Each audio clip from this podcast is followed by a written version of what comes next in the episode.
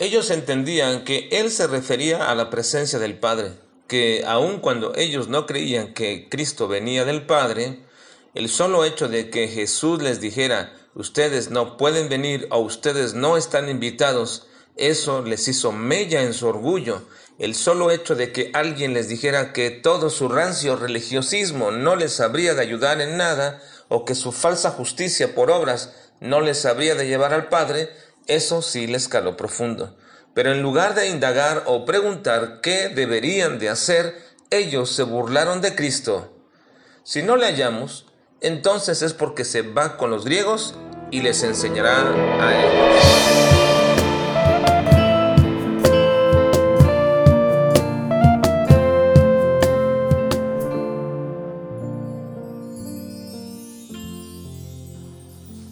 Estamos en la parte 54 de nuestro estudio de Juan, en el capítulo 7, bajo el título general El rechazo de Jesús.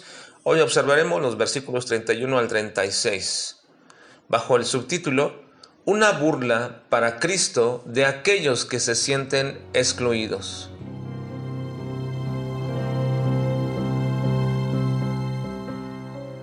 Nuestro texto comienza diciendo que mucha de la gente que había ido a la fiesta creyó en Jesús y ellos dicen algo extraño. En palabras que parafrasean la idea dicen, el Mesías no puede hacer más señales de las que ya ha hecho Jesús. Es decir, Jesús tiene más credenciales que el mismo Mesías. Esto sí es algo extraño porque si la esperanza libertadora de los judíos, que los volvería una vez más a la supremacía entre las naciones, era el Mesías, ¿cómo podrían decir que Jesús era superior a ese Mesías? La razón es que, precisamente, por esta idea, es que dice Juan que ellos sí creyeron en Jesús, porque lo concibieron mayor que el Mesías de la visión libertadora nacional que ellos esperaban de ese Mesías que vendría. Por eso dice que creyeron en él. Esto sí causó que los fariseos se indignaran por esa percepción que la gente estaba teniendo acerca de Jesús. Y la manera como reaccionaron es mandar a los alguaciles para que lo arrestaran. La respuesta de Cristo a esa reacción de los fariseos y de los religiosos es que les dijo, ¿me buscaréis? Pero no me hallaréis, porque donde yo voy ustedes no pueden venir. Es aquí que ellos entonces responden con un tono de burla y de ironía. ¿Cómo que no podemos ir? Ellos entendían que se estaba refiriendo a la presencia del Padre, que aun cuando ellos no creían que Jesús venía del Padre, el solo hecho de que Cristo les dijera, ustedes no pueden venir o ustedes no están invitados, eso les hizo mella en su orgullo. El solo hecho de que alguien les dijera que todo su rancio religiosismo no les habría de ayudar en nada, o que su falsa justicia por obras no les habría de llevar al Padre, eso sí les caló profundo. Pero en lugar de indagar o de preguntar qué deberían de hacer, ellos se burlaron de Cristo. Si no le hallamos, entonces es porque se va con los griegos y les enseñará a ellos.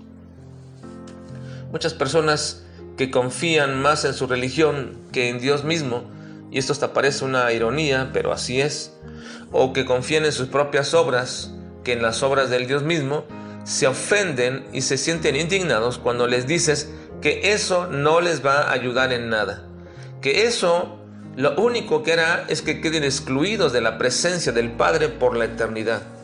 Cristo les dijo que eso sería una verdadera tragedia para los propios judíos, que pensando que estaban tan cerca del reino de Dios, por ser el pueblo de Dios, por tener a Abraham por padre nacional, por tener a Moisés como legislador y por tener a los profetas como mensajeros de Dios, que con todo y eso ellos quedarían excluidos del reino de Dios, por no creer a Jesús.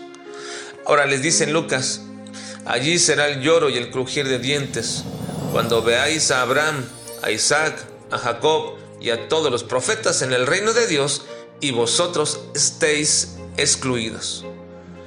Pero esto no solamente será una situación para los judíos, sino para muchos que por tradición, por imposición o por religión se dicen cristianos. Oh sí, yo he visto a esa clase de gente que se pone muy conscientemente en contra del Señor porque piensan que su religiosismo, su devoción por un santo o por una imagen es mejor que el mismo Dios. Se mofan, se burlan y nos llaman sacrílegos, blasfemos, impíos, ignorantes.